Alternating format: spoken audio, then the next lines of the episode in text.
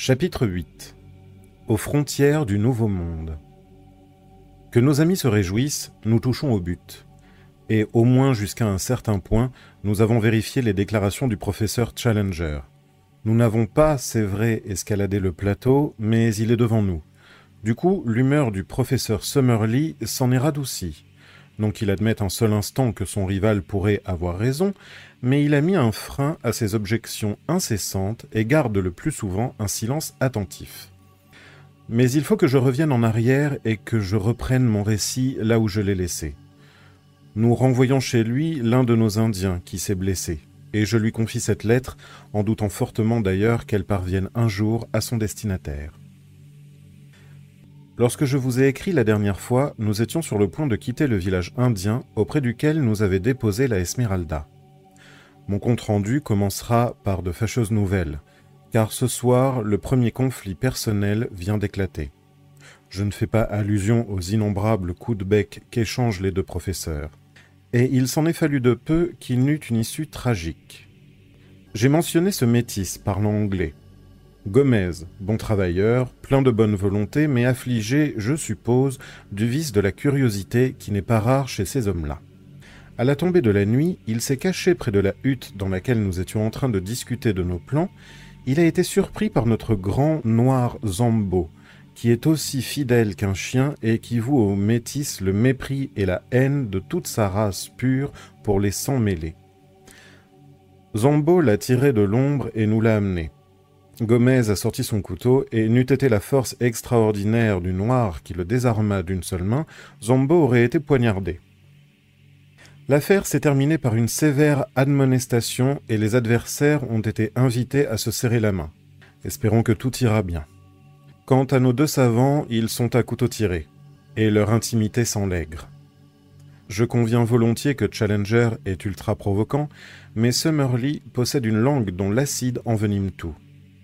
Hier soir, Challenger nous dit qu'il ne s'était jamais soucié de marcher sur le quai de la Tamise et de regarder en amont du fleuve parce qu'il y avait toujours de la tristesse à contempler son propre tombeau.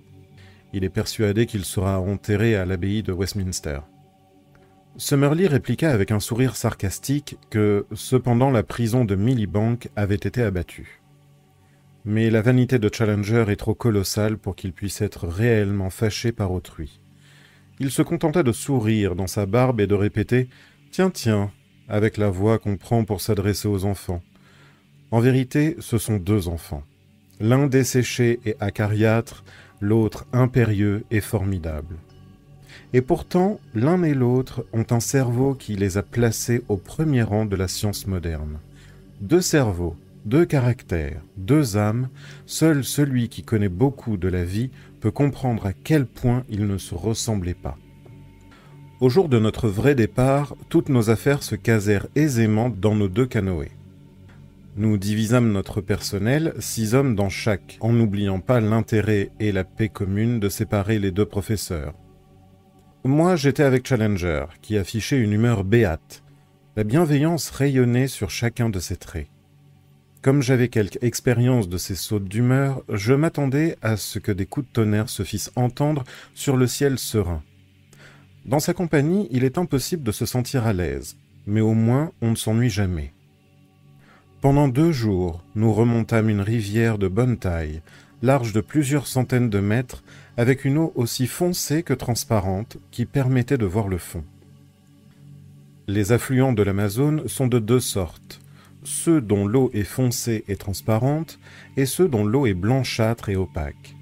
Cette différence provient de la nature du pays qu'ils ont traversé. Le foncé indique du végétal en putréfaction, le blanchâtre du sol argileux.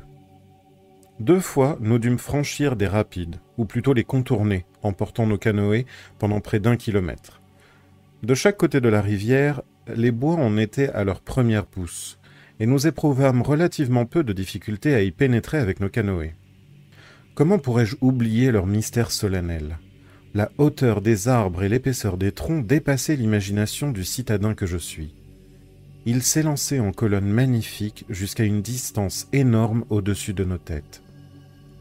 Nous pouvions à peine distinguer l'endroit où ils répandaient leurs branches latérales en cintre gothique. Ceux-ci se combinaient pour former un grand toit matelassé de verdure, à travers lequel un éventuel rayon de soleil dardait une ligne étincelante qui perçait ici ou là l'obscurité majestueuse. Tandis que nous avancions sans bruit sur le tapis doux et épais de la végétation pourrissante, le silence tombait sur nos âmes, le même que celui qui nous enveloppe au crépuscule dans une cathédrale. Et, miraculeusement, la voix tonnante du professeur Challenger se mua en un murmure décent. Si j'avais été un explorateur solitaire, j'aurais ignoré les noms de ces géants monstrueux. Mais nos savants étaient là. Ils désignaient les cèdres, les immenses peupliers soyeux, les arbres à gomme et toute une profusion de plantes diverses qui ont fait de ce continent le principal fournisseur de la race humaine pour les produits du monde végétal, alors qu'il est le plus rétrograde pour les produits de la vie animale. Des orchidées éclatantes et des lianes merveilleusement colorées illuminaient les troncs bistrés. Là où une tache de soleil tombait sur l'alamanda dorée, ou sur le bouquet d'étoiles écarlates du taxonia, ou sur le bleu profond de l'hypoméa. Une féerie de rêves nous ensorcelait. Dans ces grands espaces de forêt, la vie qui a l'obscurité en horreur combat pour grimper toujours plus haut vers la lumière. Toutes les plantes, même les plus petites, dessinent des boucles et se contorsionnent au-dessus du sol vert. Elles s'enroulent pour accoupler leurs efforts. Les plantes grimpantes sont luxuriantes et gigantesques, mais celles qui n'ont jamais appris à grimper pratiquent pourtant l'art de l'évasion hors de cette ombre triste. La vulgaire ortie, le jasmin et même les palmes jacitara enlacent les rameaux des cèdres et se développent en extension jusqu'à leur cime. Parmi ces nefs majestueuses qui s'étendaient devant nous, nous ne décelâmes aucune manifestation visible de la vie animale, mais un mouvement perpétuel au-dessus de nos têtes. Loin au-dessus, nous suggérait le monde innombrable des serpents et des singes, des oiseaux et des insectes qui se tournent eux aussi vers le soleil et qui devaient regarder avec étonnement nos silhouettes sombres, minuscules, chancelantes, perdues au sein des immenses profondeurs de la forêt vierge. Au lever du jour et au crépuscule, les singes hurleurs gémissent en chœur, et les perruches jacassent, mais durant les heures chaudes, seul le vrombissement des insectes, tel le grondement d'un lointain ressac, remplit l'oreille, sans que cependant rien ne bouge dans ce paysage de troncs se fondant les uns dans les autres dans l'obscurité qui nous domine. Une seule fois, une créature aux pattes arquées tituba lourdement parmi des ombres. Un ours ou un fourmilier. Ce fut l'unique manifestation de vie au sol que je perçus dans la grande forêt de l'Amazone. Et pourtant, certains signes nous apprirent que des hommes vivaient dans ces recoins mystérieux. Au matin du troisième jour, nous prîmes conscience d'un bizarre ronronnement, grave, rythmé et solennel, qui lançait irrégulièrement ses crescendo et ses décrescendo par à coups, au fil des heures. Les deux canoës avançaient à quelques mètres l'un de l'autre, quand nous le perçûmes pour la première fois. Alors nos Indiens s'arrêtèrent de pagayer, se figèrent dans l'immobilité la plus absolue, ils semblaient s'être changés en statues de bronze. Ils écoutaient intensément. La terreur était peinte sur leur visage. Qu'est-ce que c'est? demandai-je. Des tambours, me répondit Lord John avec insouciance. Des tambours de guerre. Je les ai déjà entendus autrefois. Oui, monsieur, des tambours. Des tambours de guerre, confirma Gomez le métis. Des Indiens sauvages, ils nous surveillent. Ils nous tueront s'ils le peuvent. Comment peuvent-ils nous surveiller? interrogeai-je en montrant la forêt sombre et immobile. Le métis haussa les épaules. Les Indiens savent, ils ont leur méthode, ils nous guettent, ils se parlent par le tambour. Ils nous tueront s'ils le peuvent. Dans l'après-midi de ce même jour, qui était le mardi 18 août, au moins six ou sept tambours battirent simultanément en des endroits différents. Parfois ils battaient rapidement, parfois lentement, parfois sous forme évidente de questions et de réponses. L'un démarrait vers l'est par un crépitement saccadé, et il était suivi peu après par un roulement grave vers le nord. Dans cet incessant grondement qui semblait répéter les mots mêmes du métis, Nous vous tuerons si nous le pouvons, nous vous tuerons si nous le pouvons. Il y avait quelque chose qui tapait sur les nerfs avec une insistance parfaitement désagréable. Dans le bois silencieux, nous continuions à ne voir personne remuer. Toute la paix et le calme de la nature s'exprimaient dans ce rideau foncé de végétation, mais quelque part derrière lui s'égrenait le message de mort. Nous vous tuerons si nous le pouvons, disait l'homme de l'Est, et l'homme du Nord reprenait Nous vous tuerons si nous le pouvons. Tout le jour, les tambours grondèrent des menaces qui se reflétaient sur les visages de nos compagnons de couleur. Même notre métis fanfaron et intrépide avait un air de chien battu. J'appris cependant ce jour-là, une fois pour toutes, que Challenger et Summerlee possédaient tous deux le plus haut type de bravoure, la bravoure de l'esprit scientifique. Ils étaient tout à fait dans l'état d'esprit que maintint Darwin chez les gauchos de l'Argentine ou Wallace chez les chasseurs de tête de Malaisie. Par un décret de la généreuse nature, le cerveau humain ne peut penser à deux choses à la fois. S'il est voué à une curiosité telle que la science, il n'a pas de place à consacrer à des considérations personnelles. Pendant que planait sur nous cette menace irritante et mystérieuse, nos deux professeurs s'occupaient d'oiseaux en vol, d'arbustes sur le rivage. Le ricanement de Summerlee répondait au grognement de Challenger. Le tout aussi paisiblement que s'ils étaient assis dans le fumoir du Royal Societies Club de Londres. Une seule fois, ils condescendirent à en discuter. Des cannibales Mirana ou Amahuaca, fit Challenger en tournant son pouce vers le bois qui résonnait du bruit des tambours. Certainement, monsieur, répondit Summerlee, comme toujours dans ce genre de tribu. Je pense qu'ils utilisent le langage polysynthétique et qu'ils sont de type mongolien. Polysynthétique, assurément, dit Challenger avec indulgence. Je ne connais nul autre type de langage sur ce continent et j'en ai dénombré plus d'une centaine, mais j'avoue mon scepticisme quant à la théorie mongolienne. J'aurais cru que même des connaissances limitées en anatomie comparée permettaient de la vérifier, dit avec acidité Summerlee. Challenger pointa en l'air son menton agressif. Sans doute, monsieur, des connaissances limitées peuvent la vérifier, mais des connaissances approfondies aboutissent à des conclusions différentes ils se dévisagèrent avec défi, pendant que tout autour le même murmure répétait inlassablement Nous vous tuerons, nous vous tuerons si nous le pouvons. Quand la nuit tomba, nous amarrâmes nos canoës avec de lourdes pierres en guise d'encre au centre de la rivière, et nous nous livrâmes à divers préparatifs en vue d'une attaque éventuelle. Rien ne se produisit cependant. À l'aube, nous reprîmes notre route, tandis que le roulement des tambours mourait derrière nous. Vers trois heures de l'après-midi, nous rencontrâmes un rapide très profond qui se prolongeait sur près de deux kilomètres. C'était lui qui avait provoqué le désastre du professeur Challenger au cours de son premier voyage. Je confesse que je me sentis réconforté en le voyant, car il m'apportait la première confirmation directe de la véracité de ses dires. Les Indiens portèrent d'abord nos canoës, puis nos provisions à travers les fourrés très épais à cet endroit pendant que les quatre blancs, fusils sur l'épaule, s'interposaient entre eux et tout danger pouvant survenir des bois. Avant le soir, nous avions franchi le rapide et nous naviguâmes encore pendant une vingtaine de kilomètres, après quoi nous mouillâmes l'ancre pour la nuit. Je calculai que nous n'avions pas franchi moins de 170 kilomètres sur cet affluent de l'Amazone. Ce fut tôt dans la matinée du lendemain que s'effectua notre grand départ, depuis l'aurore, le professeur Challenger avait paru nerveux. Il inspectait continuellement chaque rive de la rivière. Soudain, il poussa une joyeuse exclamation de satisfaction et nous désigna un arbre isolé qui se détachait selon un angle particulier sur l'une des rives. Qu'est-ce que c'est que ça, à votre avis? C'est sûrement un palmier assaille Exact. Et c'est aussi un palmier assaille que j'avais choisi comme point de repère. L'ouverture secrète se dissimule à 800 mètres plus haut, de l'autre côté de la rivière.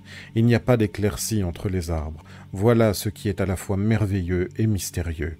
Là où vous voyez des joncs verts clairs au lieu de ce sous-bois vert foncé, là, entre les grands bois de peupliers, se trouve mon entrée particulière dans la terre inconnue. Partons, vous allez comprendre. Il s'agissait bien d'un endroit merveilleux, Ayant atteint le lieu marqué par une rangée de joncs vert clair, nous engageâmes nos deux canoës pendant quelques centaines de mètres, puis nous émergeâmes dans un cours d'eau placide, peu profond, clair, et dont la transparence laissait apercevoir un fond de sable.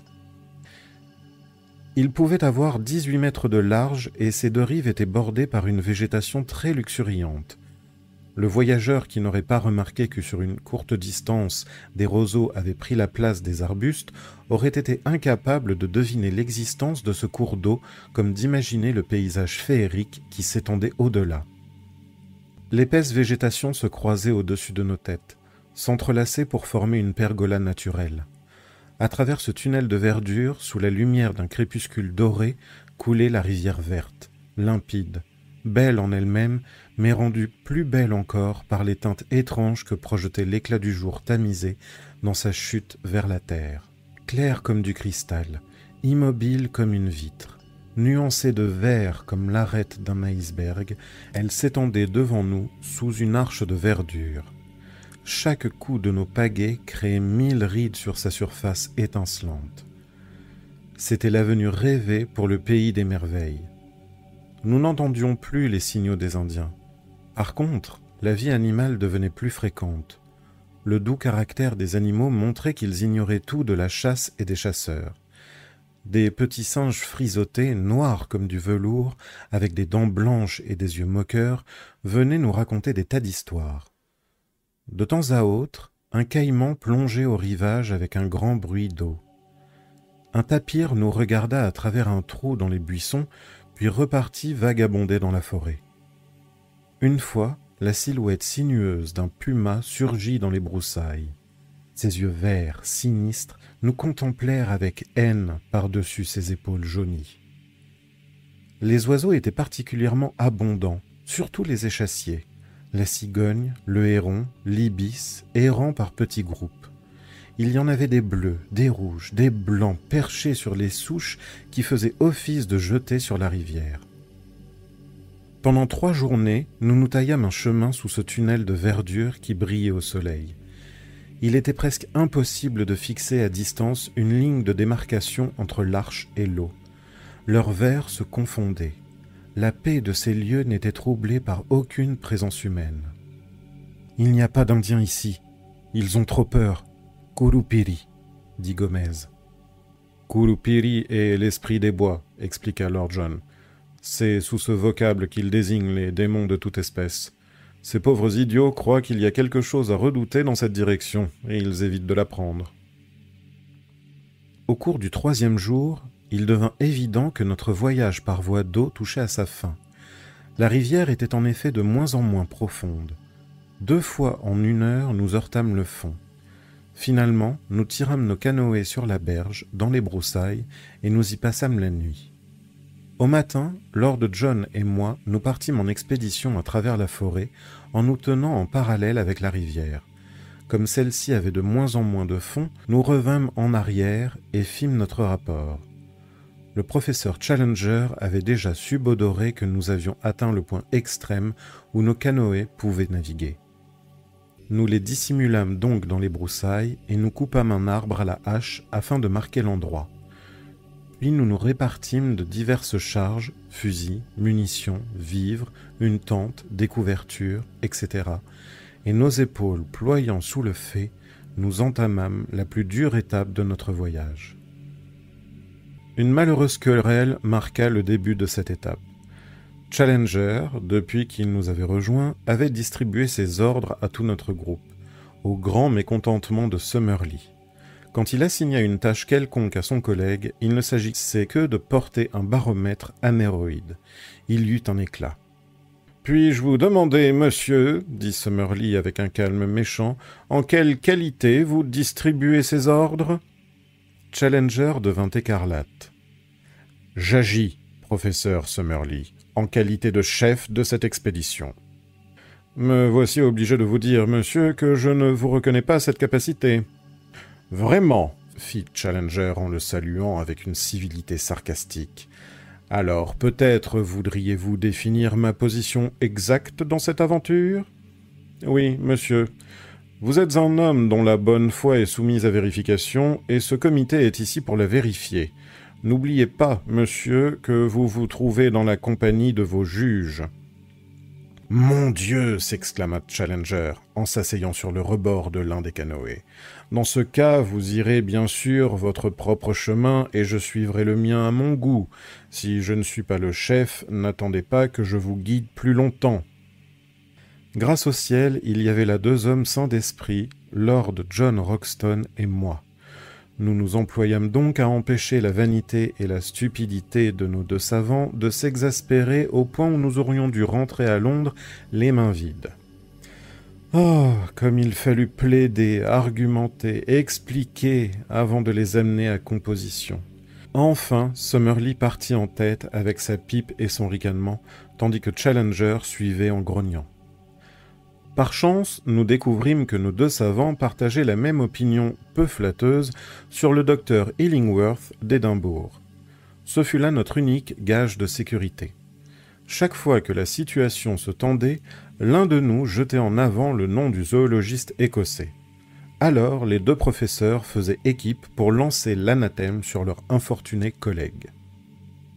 Nous avancions en file indienne le long du cours d'eau, qui se réduisit bientôt à l'état de filet pour se perdre enfin dans un large marais vert de mousse spongieuse où nous nous enfonçâmes jusqu'aux genoux. L'endroit était infesté par des nuages de moustiques et toutes sortes de pestes volantes. Aussi retrouvâmes-nous la terre ferme avec soulagement. Pour cela, nous avions contourné les arbres qui flanquaient ce marais et laissé derrière nous son ronflement d'orgue et sa charge d'insectes. Deux jours après avoir quitté nos embarcations, nous constatâmes un subit changement dans le caractère du pays. Notre route montait constamment, et au fur et à mesure que nous prenions de la hauteur, les bois s'amincissaient et perdaient de leur luxuriance tropicale. Les arbres énormes de la plaine constitués par des alluvions de l'Amazone cédaient la place aux cocotiers et aux phénix, qui poussaient en bouquets clairsemés, reliés entre eux par des broussailles touffues. Dans les creux plus humides, les palmiers étendaient leurs gracieuses frondaisons. Nous marchions uniquement à la boussole, et il s'ensuivit une ou deux divergences d'appréciation entre Challenger et les deux Indiens. Pour citer les propos indignés du professeur, tout le groupe était d'accord pour se fier aux instincts trompeurs de sauvages non développés plutôt qu'aux plus hauts produits de la culture moderne de l'Europe. Mais nous n'avions pas tort d'accorder notre confiance aux Indiens car le troisième jour, Challenger admit qu'il avait reconnu plusieurs points de repère datant de son premier voyage. À un endroit, nous retrouvâmes quatre pierres noircies par le feu qui avaient dû faire partie d'un campement. La route montait toujours. Il nous fallut deux jours pour traverser une pente hérissée de rochers. De nouveau, la végétation s'était transformée et il ne subsistait plus que l'arbre d'ivoire végétal ainsi qu'une abondance d'orchidées, parmi lesquelles j'appris à distinguer la rare Newtonia vexillaria, les fleurs roses ou écarlates du catéia, et l'odoton glossum. Des ruisseaux à fond caillouteux et aux berges drapées de fougères glougloutaient dans les ravins et nous offraient des coins propices à nos campements nocturnes des essaims de petits poissons bleus foncés de la taille des truites anglaises nous fournissaient un délicieux souper. Le neuvième jour, après avoir abandonné nos canoës, nous avions avancé à peu près de 200 kilomètres.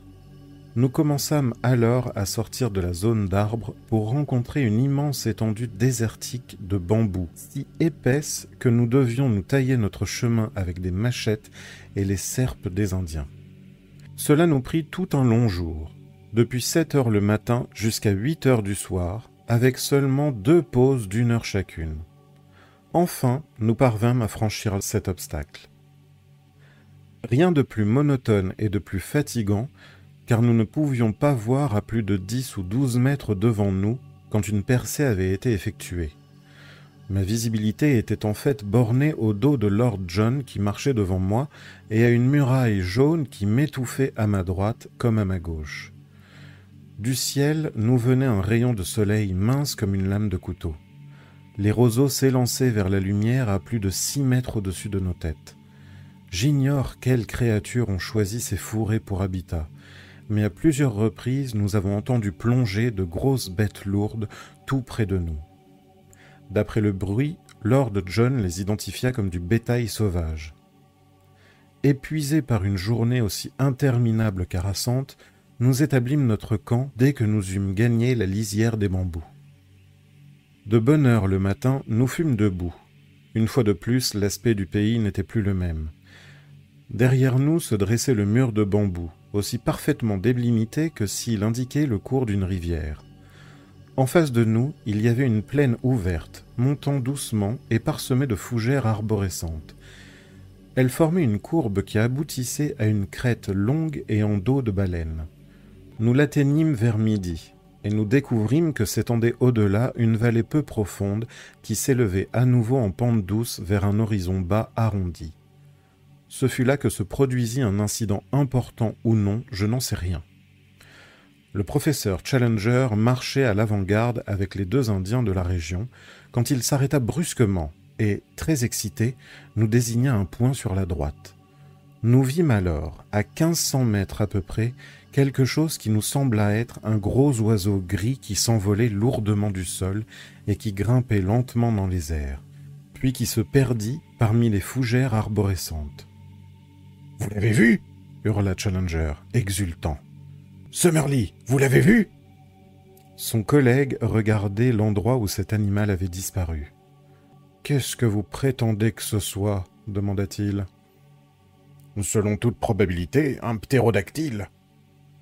Summerlee éclata d'un rire ironique. Un ptéroturlututu, dit-il. C'était une cigogne, oui, ou alors je n'ai jamais vu de cigogne. Challenger était trop irrité pour parler. Il rejeta sa charge sur l'épaule et repartit en avant. Lord John vint à ma hauteur et je vis que son visage était plus sérieux qu'à d'habitude. Il avait sa jumelle Zeiss à la main. Je l'ai regardé à la jumelle avant qu'il ne disparaisse, dit-il. Je ne me risquerai pas à dire ce que c'était, mais je parie ma réputation de chasseur qu'il s'agit d'un oiseau comme je n'en ai jamais vu dans ma vie. Tel fut l'incident en question. Sommes-nous vraiment à la frontière de l'inconnu, de ce monde perdu dont parle notre chef? Je vous livre l'incident tel qu'il s'est passé. Vous en savez autant que moi. Depuis, nous n'avons rien vu de remarquable. Et maintenant, cher lecteur, en admettant que j'en ai un jour, je vous ai fait remonter notre grand fleuve, traverser les joncs, franchir le tunnel de verdure, grimper les pentes de palmiers, trouer le mur de bambou, escalader cette plaine de fougères arborescentes, mais enfin notre but est en vue. Quand nous avons gravi la deuxième crête, une plaine irrégulière avec des palmiers nous est apparue, et aussi cette ligne d'escarpement rougeâtre que j'avais vue sur le tableau. Elle est là, aussi vraie que j'écris, et il ne peut pas y avoir de doute, c'est bien la même. Au plus près, elle se situe à une dizaine de kilomètres de notre campement et elle s'incurve au loin à perte de vue. Challenger se rengorge comme un pan primé. Summerlee se tait, son scepticisme n'est pas mort. Un autre jour de marche devrait mettre un terme à certains de nos doutes. Pendant ce temps, Rosset, qui a eu un bras transpercé par un bambou, insiste pour revenir sur ses pas et rentrer. Je lui confie cette lettre. J'espère simplement qu'elle parviendra à son destinataire. J'y joins une carte grossière de notre voyage. Peut-être le lecteur nous suivra-t-il plus facilement. Chapitre 9 Qui aurait pu prévoir? Il nous est arrivé une chose terrible. Qui aurait pu la prévoir? Je ne puis plus assigner de terme à nos épreuves. Peut-être sommes-nous condamnés à finir nos jours dans ce lieu étrange, inaccessible, je suis encore si troublé que je peux à peine réfléchir aux faits actuels ou aux chances du futur. Mes sens bouleversés jugent les premiers terrifiants et les deuxièmes aussi sombres que l'enfer. Personne ne s'est jamais trouvé dans une pire situation, et à quoi servirait de révéler notre position géographique exacte ou de demander à nos amis de venir nous aider? Même si une caravane de secours s'organisait, elle arriverait certainement trop tard en Amérique du Sud notre destin serait déjà scellé depuis longtemps. En fait, nous sommes aussi loin de tout sauvetage humain que si nous étions sur la Lune. Si nous parvenons à vaincre nos difficultés, nous ne le devrons qu'à nos propres qualités. J'ai comme compagnons trois hommes remarquables, des hommes doués d'un cerveau puissant et d'un courage indomptable. Telle est notre suprême espérance. C'est seulement quand je regarde les visages imperturbables de mes compagnons que j'entrevois une clarté dans notre nuit. Extérieurement, je parais aussi indifférent qu'eux. Intérieurement, je n'éprouve qu'une folle terreur. Il faut que je vous communique avec tous les détails possibles la succession des événements qui ont abouti à cette catastrophe. Quand j'avais terminé ma dernière lettre, nous nous trouvions à une dizaine de kilomètres d'une ligne interminable d'escarpements rouges qui centuraient sans doute le plateau dont avait parlé le professeur Challenger. Leur hauteur, tandis que nous en approchions, me sembla par endroits plus importante qu'il ne l'avait dit, trois ou quatre cents mètres. Et ils étaient curieusement striés, à la manière qui caractérise, je crois, les soulèvements basaltiques. On peut en voir quelques-uns dans les varabes de Salisbury à Édimbourg. Leur fête montrait tous les signes d'une végétation luxuriante avec des arbustes près du rebord, et plus loin, de nombreux grands arbres, mais aucune trace de vie animale. Cette nuit-là, nous campâmes juste sous l'escarpement, un lieu désolé et sauvage. Les parois n'étaient pas exactement perpendiculaires, mais creusées sous le sommet. Il n'était pas question d'en faire l'ascension. Près de nous s'élevait le piton rocheux que j'ai déjà mentionné dans mon récit. On aurait dit un clocheton rouge, dont la pointe arrivait à la hauteur du plateau. Mais entre eux s'étendait un gouffre profond. Sur sa cime se dressait un grand arbre. La hauteur du piton et de l'escarpement était relativement basse, à peu près 420 mètres. C'était là, dit le professeur Challenger en désignant l'arbre qu'était perché mon ptérodactyle. J'avais escaladé la moitié du piton rocheux avant de le tirer. Je pense qu'un bon alpiniste dans mon genre pourrait le gravir jusqu'en haut, mais il n'en serait pas plus avancé pour l'approche du plateau. Quand Challenger parla de son ptérodactyle, je lançai un coup d'œil au professeur Summerlee, et pour la première fois, il me sembla refléter un mélange d'acquiescement et de repentir. Ses lèvres minces ne se déformaient plus sous l'habituel ricanement. Son regard exprimait l'excitation et la surprise. Challenger s'en aperçut et fit ses délices de ce premier parfum de victoire. Bien sûr, dit-il avec une intonation sarcastique, le professeur Summerlee comprendra que quand je parle d'un ptérodactyle, c'est une cigogne que je veux dire. Seulement, il s'agit d'une cigogne qui n'a plus de plumes qui a une peau dure comme du cuir, avec des ailes membraneuses et des dents aux mâchoires. Il rit à pleine bouche, cligna de l'œil et salua jusqu'à ce que son collègue s'éloignât. Le matin, après un petit déjeuner frugal de café et de manioc, car il nous fallait économiser nos provisions, nous tîmes un conseil de guerre pour préparer l'ascension du plateau. Challenger présida notre réunion avec autant de solennité que s'il avait été le garde des sceaux. Représentez-vous cet homme assis sur un rocher, son absurde chapeau de paille repoussé derrière la tête, ses yeux dédaigneux qui nous dominaient à l'abri de lourdes paupières, et sa grande barbe noire appuyant par une véhémente agitation les arguments qu'il énonçait quant à notre situation présente et à l'avenir immédiat. Au-dessous de lui, vous pouvez nous imaginer tous les trois, moi-même allé, jeune, vigoureux, Summerlee, solennel, encore prêt à la critique, camouflé derrière sa sempiternelle pipe, Lord John, mince comme une lame de rasoir, avec son corps alerte et souple, appuyé sur un fusil et son regard d'aigle tourné vers l'orateur. Derrière nous, le groupe des deux métis et le petit paquet d'Indiens. Devant nous et au-dessus, ces côtes rocheuses rougeâtres qui nous séparaient de notre but. Je n'ai pas besoin de vous dire, déclara notre chef, qu'à l'occasion de mon dernier passage ici, j'ai épuisé tous les moyens possibles et imaginables pour gravir les escarpements. Là où j'ai échoué, je ne crois pas que quelqu'un d'autre puisse réussir, car je suis un bon alpiniste. À l'époque, je n'avais pas un attirail de montagnard, mais cette fois-ci, j'ai pris mes précautions. J'en ai un. Je suis sûr de moi. Avec corde et crampons, j'escaladerai ce piton rocheux et parviendrai à son sommet. Mais avec ce surplomb, ce n'est pas la peine d'essayer sur l'escarpement. La dernière fois, j'avais à me dépêcher parce que la saison des pluies approchait et que mes vivres s'épuisaient. D'où le temps limité dont je disposais. Tout ce que je peux affirmer, c'est que j'ai inspecté la base de ces escarpements sur une dizaine de kilomètres vers l'est sans trouver un accès pour grimper. Voilà. Maintenant, qu'allons-nous faire? Il me semble qu'il y a une seule solution raisonnable, dit le professeur Summerlee. Si vous avez exploré le côté est, nous devrions explorer le côté ouest et chercher s'il existe un accès praticable pour l'ascension. C'est cela, intervint Lord John. Il est probable que ce plateau n'est pas d'une étendue énorme. Nous n'avons qu'à en faire le tour jusqu'à ce que nous trouvions l'accès le meilleur ou, au pis, revenir à notre point de départ. J'ai déjà expliqué à notre jeune ami, dit Challenger en me traitant avec la même indifférence dédaigneuse que si j'étais un gamin de dix ans, qu'il est tout à fait impossible qu'existe un accès facile, pour la bonne raison que s'il y en avait un, le sommet ne se trouverait pas isolé, par conséquent, ne réaliserait pas les conditions indispensables pour assurer une survivance à travers les âges.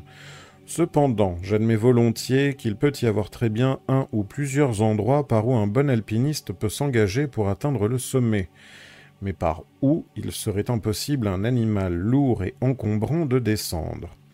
J'affirme qu'en un point l'ascension est possible. Et comment le savez-vous, monsieur? demanda abruptement Summerlee. Parce que mon prédécesseur, l'américain Maple White, a déjà réalisé cette ascension. Sinon, comment aurait-il vu le monstre qu'il a dessiné sur son album de croquis euh, Là, vous raisonnez sans tenir compte des faits prouvés, répondit Summerlee l'entêté. J'admets votre plateau parce que je l'ai vu, mais jusqu'ici je ne puis assurer qu'il contient les formes de vie dont vous avez fait état. Ce que vous admettez ou n'admettez pas, monsieur, est vraiment d'une importance minuscule. Je suis heureux de constater que le plateau lui-même s'est réellement imposé à votre perception.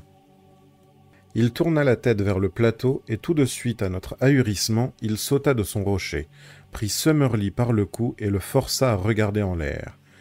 Allons, monsieur, cria-t-il d'une voix enrouée par l'émotion. Est-ce qu'il faut que je vous aide encore à comprendre que ce plateau contient de la vie animale? J'ai dit qu'une épaisse bordure de verdure surplombait en saillie le bord de l'escarpement. Or, de cette frange avait émergé un objet noir et luisant. Comme il s'avançait lentement en plongeant au-dessus du gouffre, nous vîmes à loisir qu'il s'agissait d'un très gros serpent avec une tête plate en forme de bêche. Il ondula et secoua ses anneaux au-dessus de nous pendant une minute. Le soleil du matin brillait sur sa robe lisse, puis il se replia vers l'intérieur et disparut. Summerlee avait été tellement captivé par cette apparition qu'il n'avait pas opposé de résistance lorsque Challenger lui avait tourné la tête dans la direction du serpent. Mais il ne tarda pas à se dégager de l'étreinte de son collègue pour récupérer un peu de dignité. Je serais heureux, professeur Challenger, dit-il, que vous vous arrangiez pour faire vos remarques, intempestives ou non, sans me prendre par le cou. Même l'apparition d'un très ordinaire python des rochers ne semble pas justifier de telles libertés. Mais tout de même, la vie existe sur ce plateau, répliqua son collègue triomphalement. Et maintenant, puisque j'ai démontré cette importante conclusion de façon si évidente qu'elle éclate aux yeux de tous, même des obtus et des malveillants, mon opinion est que nous ne pouvons rien faire de mieux que de lever le camp et de partir vers l'ouest afin de découvrir un accès possible. Au pied de l'escarpement, le sol était pavé de rochers et très inégal.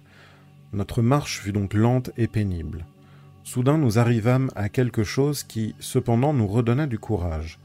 C'était l'emplacement d'un ancien campement où gisaient plusieurs boîtes de conserve de viande de Chicago, vides, naturellement une bouteille étiquetée brandy, un ouvre-boîte cassé et toutes sortes de vestiges d'un voyageur. Un journal chiffonné presque pourri fut identifié comme étant un numéro du Chicago démocrate. Mais la date avait disparu. Ce n'est pas mon journal, fit Challenger. Ce doit être celui de White. Quant à Lord John, il observait avec curiosité une grande fougère arborescente qui abritait sous son ombre le lieu du campement. Dites, regardez donc, murmura-t-il, je pense que nous nous trouvons devant un poteau indicateur. Un bout de bois avait été fixé à l'arbre, comme une flèche orientée vers l'ouest. Exactement, un poteau indicateur, dit Challenger. Pourquoi? Parce que notre explorateur, se trouvant engagé dans une marche aventureuse, a voulu laisser un signe pour que n'importe qui derrière lui pût repérer le chemin qu'il avait pris. En avançant, nous découvrirons peut-être d'autres indications. Nous reprîmes donc notre route, mais ces indications s'avérèrent aussi terrifiantes qu'imprévues. Juste en dessous de l'escarpement poussaient de hauts bambous dans le genre de ceux que nous avions traversés précédemment. Beaucoup de tiges avaient sept ou huit mètres de hauteur et se terminaient par une tête pointue et dure. On aurait dit une armée de lances formidables. Nous étions en train de la longer quand mes yeux furent attirés par le miroitement de quelque chose de blanc entre les tiges par terre. Je passai ma tête, c'était un crâne. Un squelette entier était là. Mais le crâne s'était détaché et gisait plus près de la bordure. Quelques coups de la machette de nos Indiens suffirent à dégager la place. Alors nous fûmes à même d'étudier les détails d'une ancienne tragédie. Des lambeaux de vêtements, des restes de souliers sur l'os du pied nous permirent d'établir que ce cadavre était celui d'un blanc. Au milieu des os, il y avait une montre en or qui venait de chez Hudson, à New York, et une chaîne qui était fixée à un stylo. Également un étui à cigarette, en argent, sur le couvercle duquel était gravé JC 2 AES. L'état du métal paraissait confirmer que ce drame avait eu lieu récemment. Qui peut-il être demanda Lord John.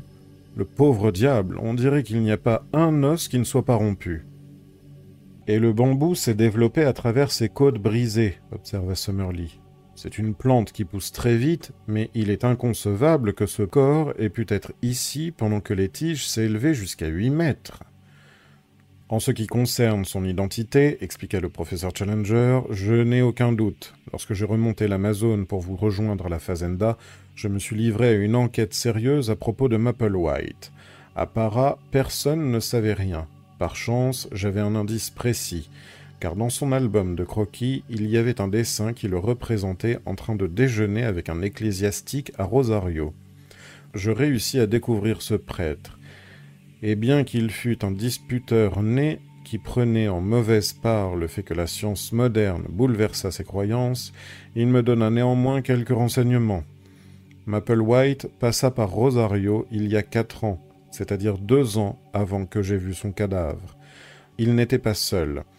Il avait avec lui un ami, un Américain du nom de James Culver, qui resta d'ailleurs dans le bateau et que l'ecclésiastique ne rencontra point.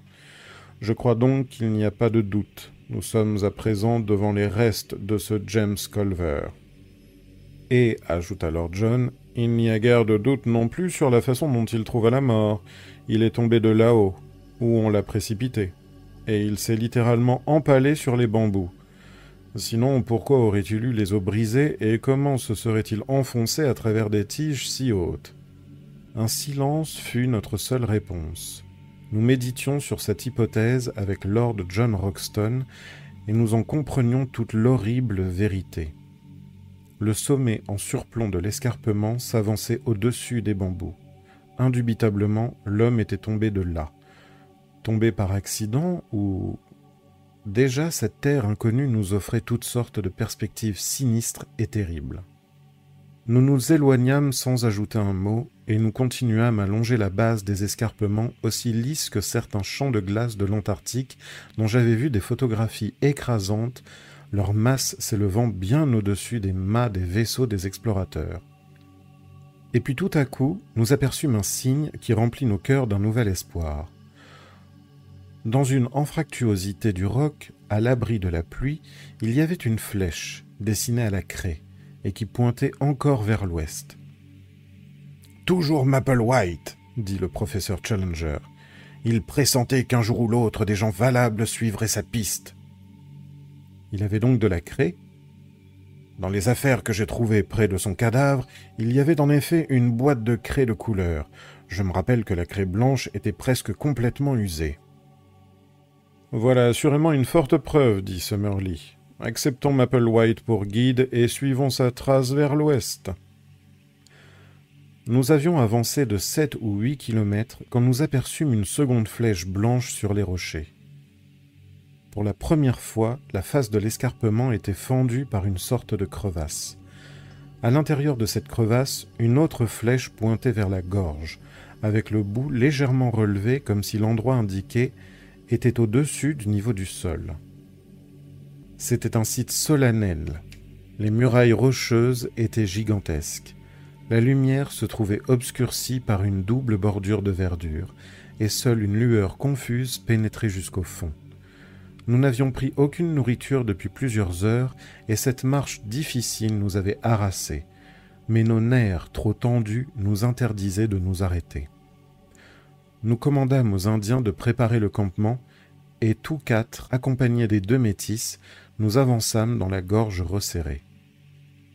Elle avait à peine une douzaine de mètres de large à l'entrée, mais elle alla vite en se rétrécissant pour se terminer par un angle très aigu, avec des parois trop lisses pour une escalade. Ce n'était certainement pas le chemin que notre prédécesseur avait tenté d'indiquer. Nous retournâmes sur nos pas. La gorge n'avait pas plus de quatre cents mètres de profondeur. Par miracle, les yeux vifs de Lord John se posèrent sur ce que nous cherchions. Au-dessus de nos têtes, cernés par des ombres noires, se dessinait un halo de ténèbres plus profondes. Sûrement, ce ne pouvait être que l'ouverture d'une caverne. À cet endroit, la base de l'escarpement était constituée par des pierres entassées les unes sur les autres. Il ne fut pas difficile de les escalader. Quand nous fûmes en haut, toute hésitation disparut de nos esprits. Non seulement il y avait une ouverture dans la roche, mais à côté une nouvelle flèche était dessinée. Le secret était là. C'était là que Maple White et son infortuné compagnon avaient réussi leur ascension. Nous étions trop excités pour rentrer au camp. Il nous fallait faire notre première exploration tout de suite. Lord John avait une torche électrique dans son sac. Il avança, déplaçant son petit cercle de lumière jaune devant lui. Sur ses talons, nous le suivions en file indienne. La caverne avait subi l'érosion de l'eau. Les parois étaient lisses le sol couvert de pierres arrondies. Elle n'était pas haute, un homme y déployait juste sa taille sous la voûte. Pendant une cinquantaine de mètres, elle s'enfonça en ligne droite dans le roc, puis prit une inclinaison de 45 degrés vers le haut. Plus nous grimpions, plus la pente se faisait raide. Nous nous mîmes bientôt à quatre pattes dans la blocaille qui s'effritait et glissait sous nos corps. Mais une exclamation de Lord John Roxton résonna dans la caverne. Elle est bloquée Groupés derrière lui, nous aperçûmes dans le champ jaune de sa torche un mur de basalte brisé qui s'élevait jusqu'au plafond. Le plafond s'est effondré. En vain, nous tirâmes quelques morceaux, mais de plus grosses pierres se détachèrent et menacèrent de dégringoler la pente et de nous écraser. De toute évidence, l'obstacle était au-dessus de nos moyens. Impossible de le contourner la route qu'avait empruntée Maple White n'était plus valable. Trop abattus pour parler, nous descendîmes en titubant le sombre tunnel et nous rentrâmes au campement.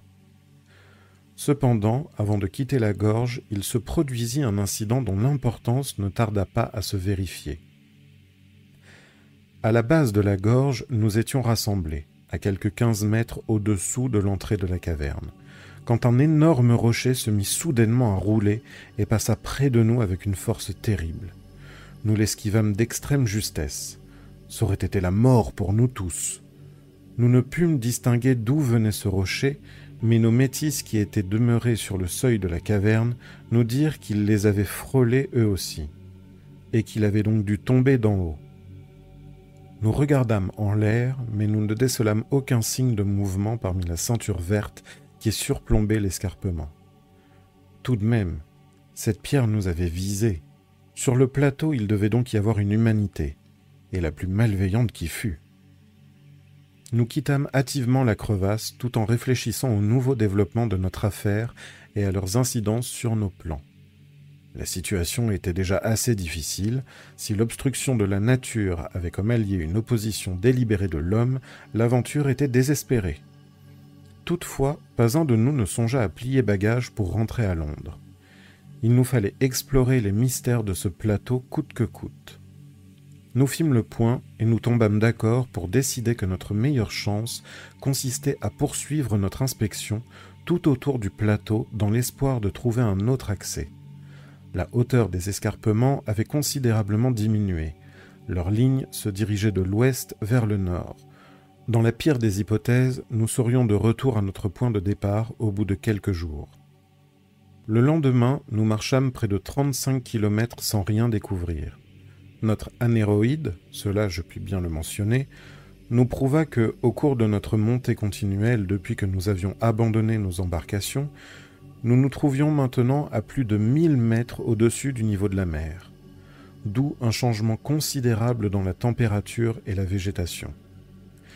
Nous étions débarrassés presque complètement de l'horrible promiscuité des insectes, ce fléau des tropiques.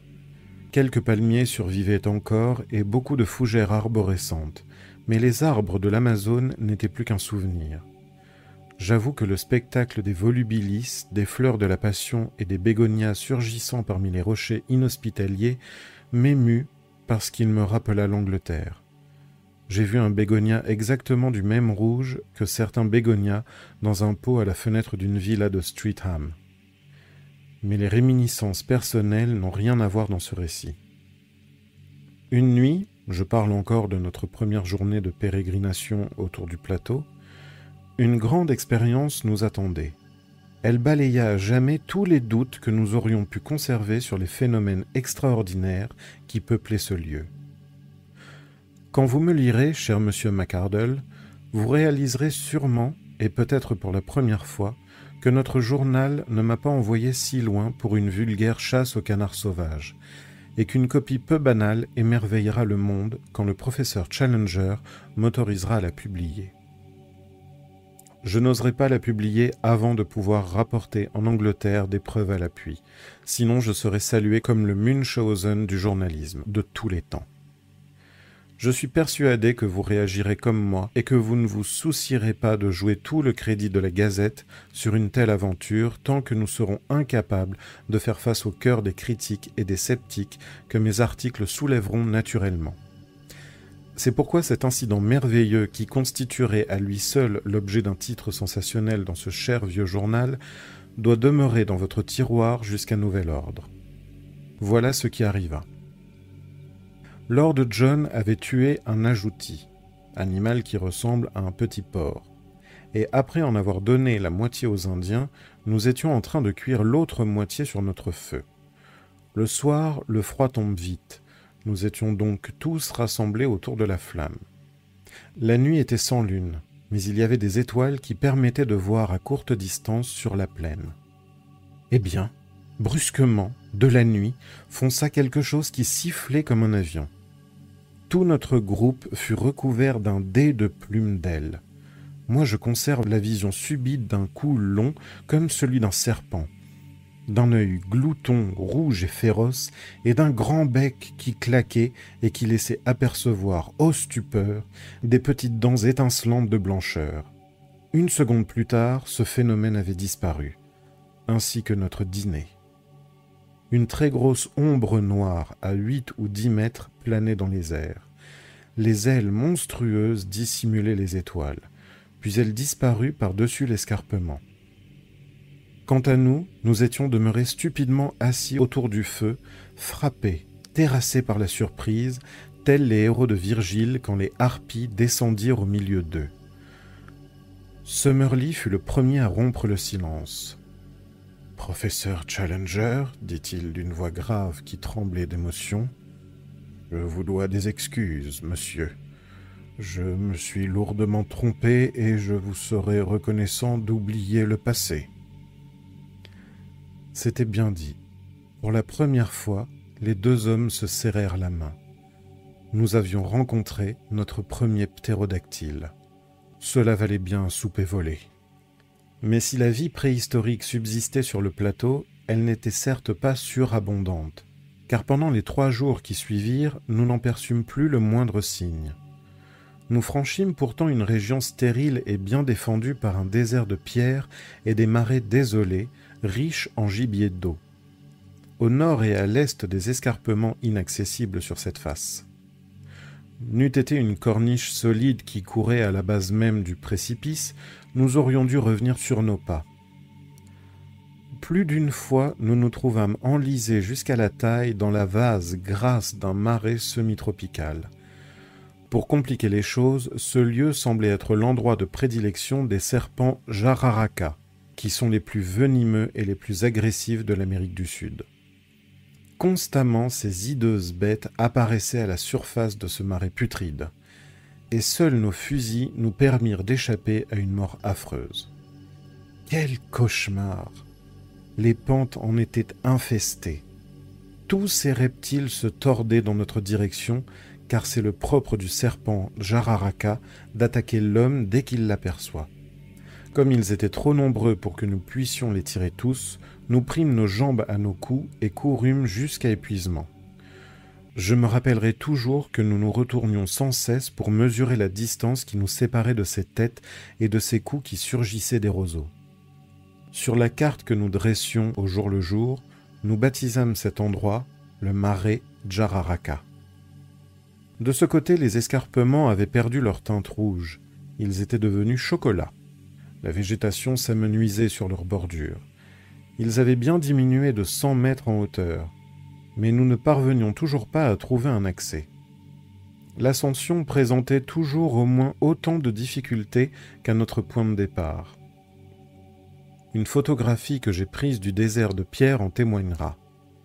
Tout de même, dis-je, tandis que nous discutions sur notre situation, la pluie doit bien se frayer un chemin quelque part, il y a sûrement des canalisations d'écoulement dans ces rochers. Notre jeune ami a des éclairs de lucidité, observa le professeur Challenger en posant sa grosse patte sur mon épaule. La pluie doit s'écouler quelque part, répétai-je. Vous ne lâchez pas facilement votre prise. Le seul inconvénient est qu'une démonstration oculaire nous a apporté la preuve qu'il n'y a pas de canalisation pour égoutter l'eau. Alors où va cette eau? m'entêtai-je. Je pense que nous pouvons raisonnablement déclarer que si elle ne s'écoule pas vers l'extérieur, elle doit couler à l'intérieur. Alors il existe un lac au centre. Je le suppose moi aussi. Il est plus vraisemblable que le lac est un vieux cratère, intervint Summerlee.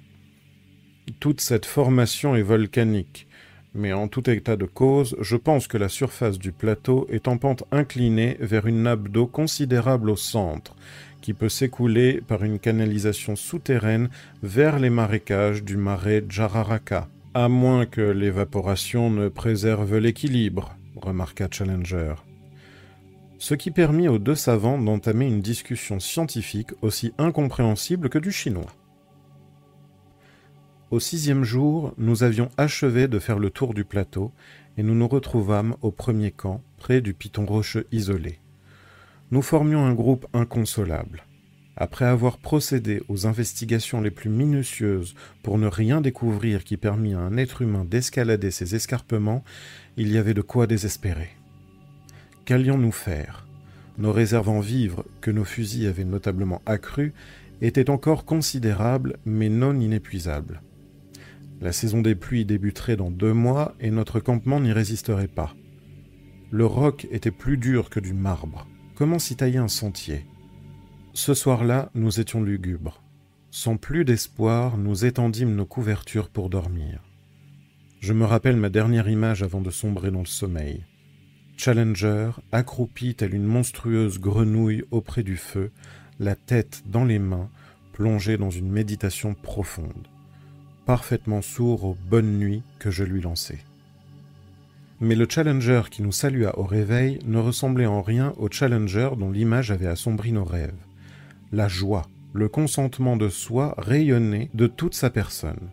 Il nous regarda tandis que nous nous asseyions pour le petit déjeuner. Une fausse modestie brillait dans ses yeux. Il avait l'air de nous dire je sais que je mérite tout ce que vous avez envie de dire, mais je vous demande d'épargner mon humilité et de vous taire. Sa barbe s'agitait avec exubérance. Il bombait le torse. Il avait placé une main dans son gilet. Sans doute lui arrivait-il de s'imaginer statufié dans cette pose sur le socle vide de Trafalgar Square, en ajoutant sa contribution aux horreurs qui encombrent les rues de Londres. Eureka cria-t-il ses dents percées sous sa barbe. Messieurs, poursuivit-il, vous pouvez me féliciter et nous pouvons tous nous congratuler. Le problème est résolu. Vous avez découvert un moyen d'accès Je le crois. Et où? Pour toute réponse, il désigna le piton rocheux semblable à un clocheton isolé sur notre droite. Nos visages, ou du moins le mien, se rembrunirent quand nous l'examinâmes. Pour ce qui était d'en faire l'ascension, nous avions l'assurance donnée par notre compagnon, mais un abîme vertigineux le séparait du plateau. Nous, ne pourrons jamais le franchir, bégayai-je. Au moins, nous pouvons atteindre le sommet de ce clocheton, répliqua Challenger, et quand ce sera fait, j'espère pouvoir démontrer que les ressources de mon esprit fertile ne sont pas épuisées. Après avoir pris des forces, nous déballâmes le paquet qui contenait l'attirail d'alpiniste de notre chef. Il prit un rouleau de cordes solides et légères. Il y en avait une cinquantaine de mètres, des crampons, des agrafes et divers autres instruments. Lord John était un montagnard plein d'expérience. Summerlee avait autrefois fait quelques ascensions, c'était moi le novice du groupe. Mais je comptais sur ma force et mon agilité pour compenser mon manque d'expérience. En réalité, ce ne fut pas une tâche trop pénible. Pourtant, une ou deux fois, mes cheveux se hérissèrent sur ma tête. La première moitié de l'escalade fut très simple, mais le clocheton se faisait de plus en plus vertical, et pour les derniers vingt mètres, nos doigts et nos orteils durent céder de chaque aspérité et de chaque fente dans la pierre. Ni Summerlee, ni moi n'aurions réussi cet exploit si Challenger, parvenu le premier au sommet, n'avait solidement fixé une corde autour du tronc du gros arbre qui était planté là. Elle nous servit à terminer notre ascension et nous fûmes bientôt tous les quatre sur la petite plateforme recouverte d'herbe. Elle avait bien sept ou huit mètres de côté, qui constituaient le sommet. Ma première impression, une fois que j'eus recouvré mon souffle, fut un émerveillement. Nous avions en effet une vue extraordinaire sur la région que nous avions traversée. Toute la plaine du Brésil semblait s'allonger à nos pieds. Elle s'étendait, immense, pour se fondre à l'horizon dans une brume bleue. Au premier plan se trouvait la longue pente que nous avions gravie parsemé de rochers, damés de fougères arborescentes. Plus loin, à mi-distance, en regardant par-dessus la crête en forme de pommeau de sel, je reconnaissais la masse verte des bambous que nous avions franchis. À partir de là, la végétation devenait plus dense et finissait par constituer une immense forêt qui se développait jusqu'à 3000 kilomètres. Je me régalais de cet admirable panorama quand la lourde main du professeur se posa sur mon épaule. De ce côté, mon jeune ami, dit-il, vestigia nulla retrorsum. Ne regardez jamais en arrière, regardez constamment notre but glorieux. Je me retournai. Le plateau était exactement à notre niveau. La frange de buissons et les arbres rares qui le ceinturaient étaient si proches que j'eus du mal à réaliser comme il demeurait inaccessible. À l'estime, douze mètres nous en séparaient, douze mètres aussi infranchissables que cinquante mille kilomètres. Je m'appuyai contre l'arbre et me penchai au-dessus du gouffre. Tout en bas, j'aperçus les petites silhouettes de nos serviteurs qui nous observaient. La paroi était aussi lisse que celle qui était devant nous. Ceci est vraiment curieux, prononça la voix sèche du professeur Summerlee. Il était en train d'examiner avec un vif intérêt le tronc de l'arbre que j'avais enlacé pour ne pas tomber. Cette écorce sombre, ces petites feuilles à nervures me furent soudain familières. Mais c'est un être m'écriai-je. Parfaitement, répondit Summerlee. Un arbre de notre pays, un compatriote dans une pareille région. Pas seulement un compatriote, mon bon monsieur, dit Challenger, mais aussi, si j'ose poursuivre votre comparaison, un allié de première force. Cet être sera notre sauveur. Seigneur, cria Lord John, un pont. Oui, mes amis, un pont. Ce n'est pas pour rien que j'ai consacré une heure hier au soir à examiner notre situation. J'ai souvenance d'avoir dit un jour à notre jeune ami que GEC était au mieux de sa forme quand il se trouvait le dos au mur. Convenez que la nuit dernière, nous avions tous le dos au mur. Mais quand la puissance de la volonté et l'intelligence vont de pair, il y a toujours une issue. Il fallait trouver un pont-levis qui pût se rabattre au-dessus du gouffre. Le voilà C'était certainement une idée de génie. L'arbre avait bien vingt mètres de haut, et s'il tombait du bon côté, il comblerait largement le vide entre notre piton et le plateau. Challenger avait emporté la hache, il me l'attendit. Notre jeune ami possède les muscles nécessaires, dit-il. Je crois que cette tâche le concerne à condition toutefois que vous vous absteniez de penser par vous-même et que vous fassiez exactement ce qui vous sera commandé. Sous sa direction, je creusai sur les flancs de l'arbre des entailles destinées à le faire tomber du bon côté. Il était déjà légèrement incliné vers le plateau, si bien que ce ne fut pas trop pénible. Lord John me relaya. En moins d'une heure, le travail était accompli. Il y eut un craquement formidable. L'arbre se balança en avant puis se fracassa de l'autre côté, enterrant ses hautes branches dans l'herbe verte du plateau. Le tronc roula jusqu'au bord de notre plateforme et pendant une seconde ou deux nous crûmes qu'il allait glisser dans le gouffre. Heureusement il s'arrêta à quelques dizaines de centimètres du bord. Notre passerelle vers l'inconnu nous attendait. Tous, sans dire un mot, nous étreignîmes les mains du professeur Challenger qui, en réponse, souleva son chapeau de paille et s'inclina devant chacun de nous. Je revendique l'honneur, dit-il, d'être le premier à mettre le pied sur la terre inconnue, magnifique image qui inspirera sans doute les grands peintres pour la postérité.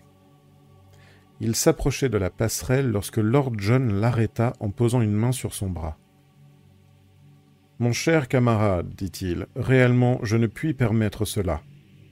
Pas permettre cela, répéta Challenger en pointant sa barbe en avant.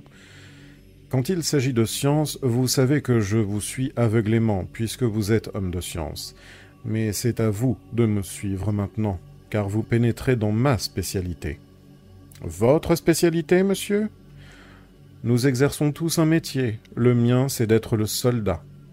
Or, nous nous préparons à envahir un pays nouveau, qui peut regorger d'ennemis et de toutes sortes. S'aventurer à la légère prouverait un manque évident de bon sens et de patience. Ce n'est pas ainsi que j'entends que soient menées les opérations. La remontrance était trop raisonnable pour être dédaignée. Challenger secoua la tête et ses lourdes épaules. Bien, monsieur, qu'est-ce que vous proposez donc? Il est fort possible que tapis derrière ces buissons, des cannibales nous guignent pour une déplaisante collation répondit Lord John en regardant de l'autre côté du pont-levis. Et il vaut mieux apprendre la sagesse avant d'être mis à la marmite. Aussi nous contenterons-nous d'espérer qu'aucun ennemi ne nous attend là-bas. Mais en même temps, nous agirons comme si des ennemis nous guettaient. Malone et moi, nous allons redescendre et nous rapporterons avec Gomez et l'autre métis les quatre fusils. Après quoi, l'un de nous traversera le pont, les autres le couvriront avec leurs armes jusqu'à ce que nous soyons assurés que tout le monde peut suivre. Challenger s'assit sur la souche et grogna d'impatience. Mais Summerlee et moi étions tout à fait décidés à accepter Lord John comme chef pour de tels détails pratiques. La remontée s'avéra plus facile puisque nous avions la corde pour nous hisser dans la dernière moitié de l'ascension. En moins d'une heure, nous avions rapporté quatre fusils et un fusil de chasse. Les métis nous accompagnaient. Lord John leur avait ordonné de monter un ballot de provisions pour le cas où notre première exploration serait longue. Nous avions chacun des cartouches en bandoulière. Maintenant, Challenger, si vous insistez réellement pour être le premier homme dans l'inconnu, dit Lord John quand tous les préparatifs furent terminés. Je vous suis très très reconnaissant pour cette gracieuse autorisation, répondit le professeur en colère. Il n'admettait jamais de subir une autre autorité que la sienne. Puisque vous êtes assez bon pour me le permettre, je tiens beaucoup à être le pionnier de cette aventure. Il s'assit à califourchon sur le tronc, ses jambes pendaient de chaque côté au-dessus du gouffre. Il avait jeté une hachette sur son épaule. En peu de temps, il parvint au bout du pont, se mit debout et agita ses bras en l'air. Enfin cria-t-il. Enfin je l'observais anxieusement. Je m'attendais vaguement à ce qu'un terrible coup du sort fondît sur lui. Mais tout demeura tranquille. seul un oiseau étrange bariolé à multiples couleurs s'envola sous ses pieds et disparut parmi les arbres. Summerlee fut le deuxième. Sous une apparence très fragile, il possède une énergie extraordinaire. Il voulut à toute force porter les deux fusils sur son dos, si bien que les deux professeurs se trouvèrent armés quand il eut franchi le pont. Je traversai ensuite, en essayant de ne pas regarder l'abîme qui s'étalait béant en dessous de moi. Summerlee me tendit le canon de son fusil et je sautai sur le plateau. Quant à Lord John, il marcha tranquillement sur le tronc couché, en parfait équilibre, sans aide. Cet homme doit avoir des nerfs de lion.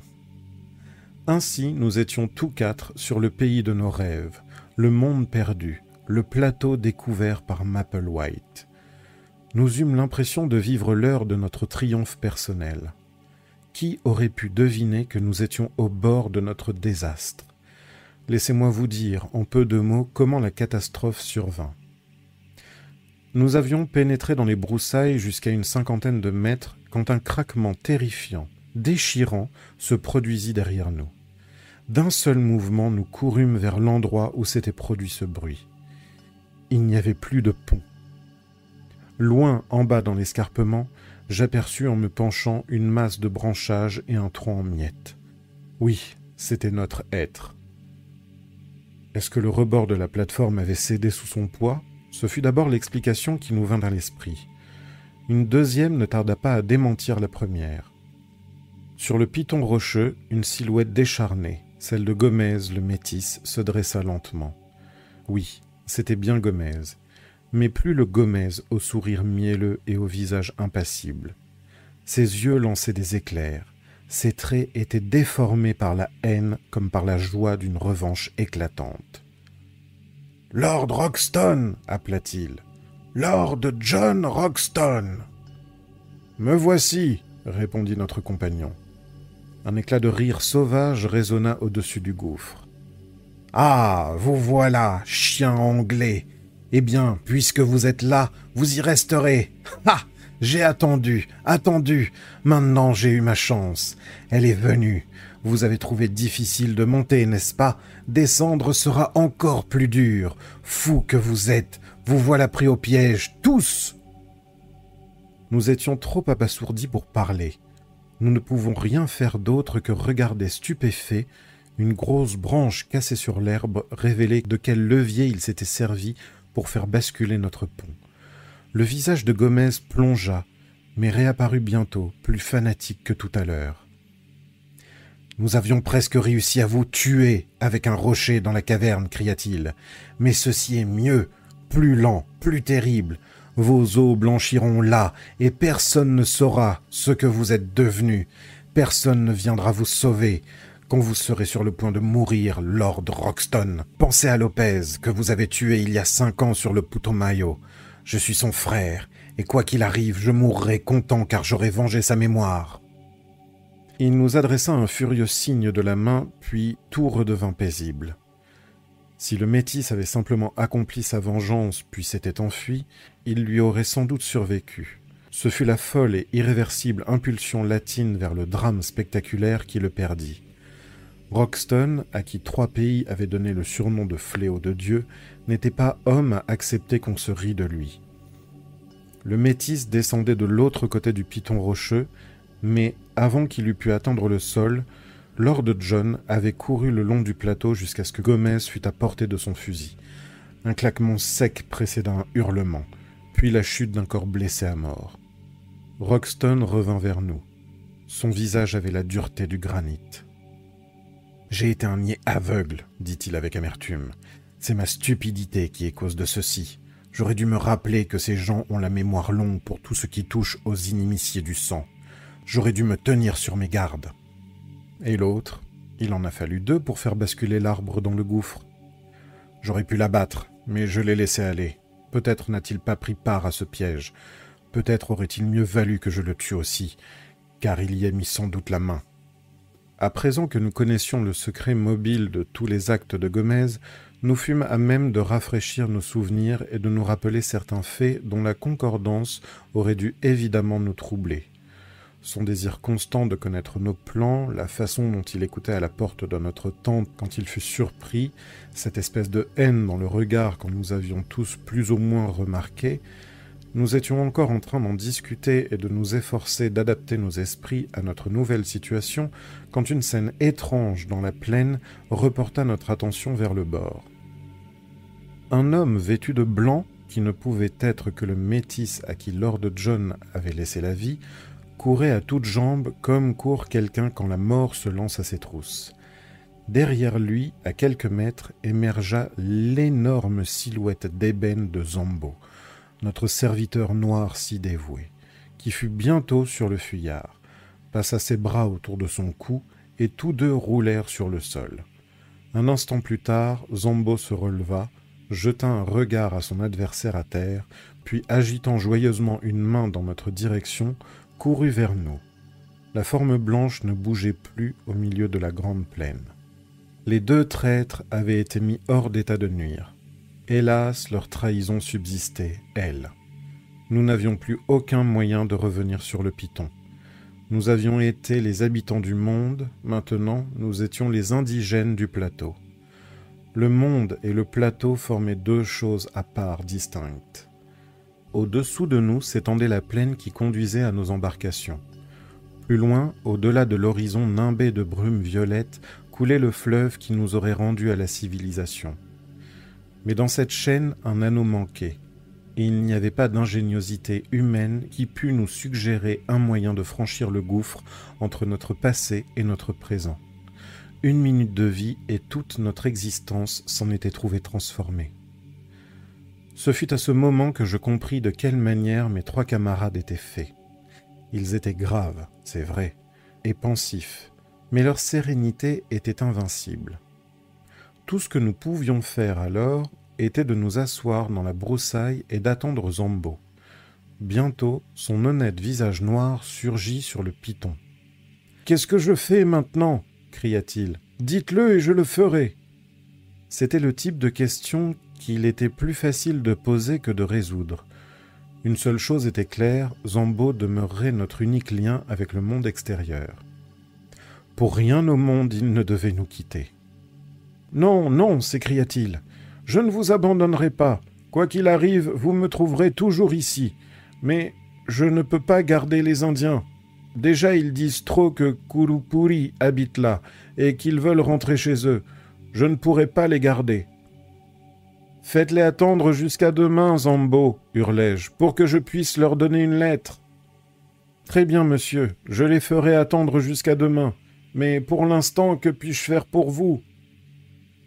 Il y avait des tas de choses à faire, et ce serviteur dévoué les fit admirablement. D'abord, sous notre direction, il défit la corde qui saignait encore la souche de l'arbre, et il nous en fit passer une extrémité. Certes, elle n'était pas plus grosse qu'une corde pour faire sécher le linge, et il n'était pas question que nous pussions nous en servir comme d'une passerelle, pourtant nous lui accordâmes une valeur incalculable. Puis il attacha son bout de corde au ballot de vivres que nous avions monté, et nous fûmes assez heureux pour l'amener à nous. Au moins nous avions de quoi manger pendant une bonne semaine, même si nous ne trouvions rien d'autre. Enfin, il descendit et nous rapporta deux autres colis, dont l'un contenait des munitions pour nos fusils. La nuit était proche quand il nous quitta sur l'assurance formelle qu'il garderait les Indiens jusqu'au lendemain matin. C'est ainsi que je passai presque toute ma première nuit sur le plateau à écrire ces aventures à la lueur d'une lanterne. Nous dînâmes et nous campâmes sur le bord de l'escarpement en étanchant notre soif grâce à deux bouteilles d'eau gazeuse de l'un de nos colis. Il est vital que nous découvrions de l'eau mais j'incline à croire que Lord John a eu suffisamment d'aventures pour aujourd'hui et que personne ne se soucie de faire les premiers pas dans ce monde inconnu. Nous n'avons pas osé allumer un feu et nous évitons tout bruit de nature à signaler notre présence. Demain, ou plutôt aujourd'hui, car l'aube pointe tandis que j'écris, nous nous risquerons dans cet étrange pays.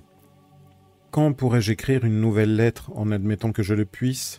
Je n'en sais rien.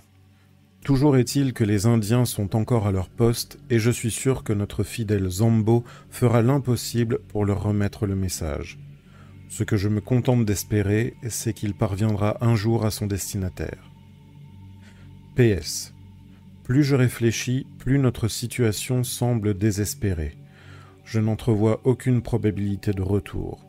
S'il y avait près du rebord du plateau un gros arbre, nous pourrions essayer de jeter un nouveau pont-levis, mais je n'en vois pas à moins de cinquante mètres. Nos forces réunies seraient impuissantes à transporter un tronc jusque-là. La corde, bien sûr, est trop courte pour que nous nous en servions pour descendre. Non, notre situation est désespérée. Désespérée.